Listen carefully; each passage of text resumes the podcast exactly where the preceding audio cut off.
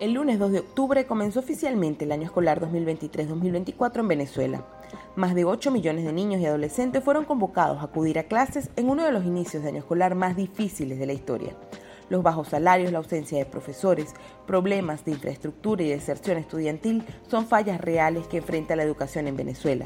A pesar de esto, el Ministerio de Comunicación e Información se dispuso a la tarea de promover narrativas en X, antiguo Twitter, sobre un regreso a clases por todo lo alto, mientras los maestros exigían en la misma red social salarios dignos ya.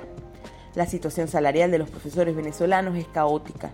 El director de la Escuela de Educación de la OCAP, Carlos Latrava, explica que en Sudamérica el salario base de los docentes se ubica desde los 3 mil dólares en Chile hasta los 130 bolívares en Venezuela, menos de 4 dólares al mes. Sus estimaciones son que el salario de un docente en Venezuela debería estar cerca de los 950 dólares mensuales.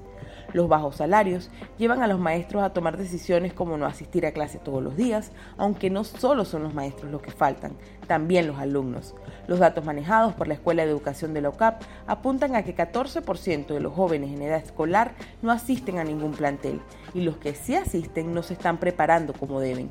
Aunque en este momento no existen datos oficiales sobre calidad educativa desde el 2019, la UCAP emprendió el sistema de evaluación de conocimientos en línea que mide a través de pruebas tomadas por los propios alumnos eh, el nivel de competencia de los estudiantes de educación media del país. Los resultados de la prueba son dramáticos.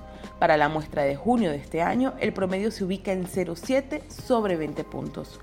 Toda esta situación genera protesta en redes. Un día antes del inicio de clases, la sociedad civil logró posicionar la tendencia a salarios dignos ya, mientras el régimen impulsaba la etiqueta Se vienen las clases, con un mensaje que aseguraba que el regreso a clases sería por todo lo alto. La etiqueta del gobierno acumuló 32.500 tweets, casi el doble a la cantidad de tweets de la etiqueta impulsada por los maestros el mismo día. Sin embargo, los mensajes que acompañan a ambas tendencias son diametralmente opuestos.